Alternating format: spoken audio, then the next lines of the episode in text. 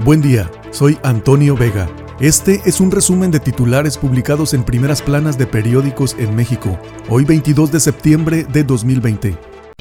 Milenio. Hacienda sí considera endeudamiento ante la amenaza de rebrote. Quisimos guardar esa carta precisamente como una segunda línea de defensa cuando haya que tomar medidas más agresivas, dice el subsecretario de Hacienda Gabriel Llorio. Peligra abasto de acuíferos transfronterizos a México si no pagamos a Estados Unidos, dice Conagua. Teme que los acuíferos transfronterizos sean incluidos en una negociación del tratado de 1944. La razón de México. Adversarios están afuera, responde Delgado a Porfirio. Tres más lo tunden Aspirantes reaccionan a frontalidad de Muñoz Ledo. Inversión privada se desploma 33.2%. Es la peor caída en 25 años. Reforma. Bloquean trenes en sus narices. Solapa Guardia Nacional asente para frenar paso por las vías. Incumplen autoridades en garantizar el libre tránsito de mercancías. Regresa Anaya. Dos años después de las elecciones federales de 2018, el ex candidato presidencial panista anunció a través de un video difundido en redes su retorno a la política. El Universal. Gobierno de Ciudad de México tiene en la mira a 10 ex mercenaristas. Científico ve fraude al pueblo en rifa de avión presidencial. Raúl Rojas concluye que el gobierno desvió recursos y salió ganador del sorteo. No veo atentado contra la libre expresión, se exagera un poco, dice Jesús Ramírez Cuevas, vocero de gobierno de la República. Decir que el presidente estigmatiza a la prensa obedece a posturas políticas e ideológicas, asegura. La jornada. Lavaron bancos en México casi 5.5 mil millones de dólares. Operaciones con 7 países entre 2010 y 2016, detalla el Consorcio Internacional de Periodistas de Investigación. Autoridades de Estados Unidos detectaron las 57 transacciones sospechosas. BBVA, Banorte, Banamex y Santander entre los mencionados. Consorcios de América y Europa en la triangulación de los recursos. Naciones ricas con más de 50% de potenciales vacunas, dice Oxfam. Organizaciones no gubernamentales han concretado serie de acuerdos de compra con principales farmacéuticas. Secretaría de Salud en 43 municipios de población indígena han muerto la mitad de infectados por COVID-19. Intelectuales rehuyen que se debata la corrupción, dice López Obrador. No me van a quitar el derecho a la palabra, a expresar lo que siento, dice. Critica que medios no dieran igual difusión a la respuesta de miles sobre el desplegado de los 650. Excelsior. Ganancias de cárteles superan el billón de pesos, monto estimado entre 2016 y 2018. La unidad de inteligencia financiera detalló que en el país operan 19 organizaciones criminales de alto impacto. Durante el sexenio pasado, ocho grupos delictivos regionales incrementaron su capacidad. Alistan sexta denuncia en contra de Lozoya. El Heraldo. Adquirir deuda, el plan B ante COVID. El subsecretario de la Secretaría de Hacienda, Gabriel Llorio, dijo que un nuevo confinamiento significa activar estrategias de defensa a la economía. Rumbo a la elección de Morena. Atributo ser líder de tres partidos, dice Muñoz Ledo. Eje central. México compra fármacos vetados para COVID-19. En total, el gobierno federal ha invertido casi 7 millones de pesos en medicamentos asociados al tratamiento de la nueva enfermedad. Los nombres de esta guerra. El periódico Tribuna del Yaqui, el más importante del sur de Sonora, hoy colocó en su portada los nombres de centenares de personas asesinados o desaparecidos en el estado. En esta guerra sin fin responsabilizó de la violencia al secretario de Seguridad Federal, Alfonso Durazo, quien aspira a ser gobernador de la entidad. El financiero. Certeza, tarea de iniciativa y gobierno, dice Arturo Herrera. Consejo Coordinador Empresarial reitera la necesidad de tener incentivos para reactivar la economía. Cae 34% inversión en el segundo trimestre, oferta y demanda. Pegan a mercados COVID y escándalo mundial de banca. Los mercados en Estados Unidos y México extendieron sus caídas por noticias que sacudieron la confianza de inversionistas. Pide AMLO esperar a revocación de mandato. Retó a quienes están en plantón en Avenida Juárez. El economista. Nueva ola de COVID y bancos tiran bolsas. Peso inicia semana con caída por temores de rebrotes. La moneda mexicana registró un retroceso ayer asociado a la volatilidad de mercados ante noticias sobre COVID. 24 horas. Se embolsa 62 millones de pesos en contratos directos en actual gobierno. Alquila sillas, manteles y monta escenarios. Yasmín Adriana Bolaños ha obtenido en dos años al menos 20 contratos, 19 por asignación directa y uno por invitación restringida, con dependencias federales, locales y hasta una alcaldía. Crecen conflictos y advierten riesgo de ingobernabilidad. La toma de la presa en Chihuahua, bloqueo de vías de tren en Michoacán por parte de la CENTE, tomas de casetas, el plantón de frena en la Ciudad de México y destrozos de normalistas de Ayotzinapa en Guerrero son algunos de los conflictos que pueden crecer, advierten legisladores y expertos. Ovaciones. Hay 19 cárteles, Cártel Jalisco Nueva Generación y Pacífico Internacionales. De 2016 a 2018 obtuvieron ganancias de un billón de pesos. AMLO a frena. Quédense hasta 2022 para consulta, dice. Vuelve a Naya. No basta criticar, hay que proponer, dice.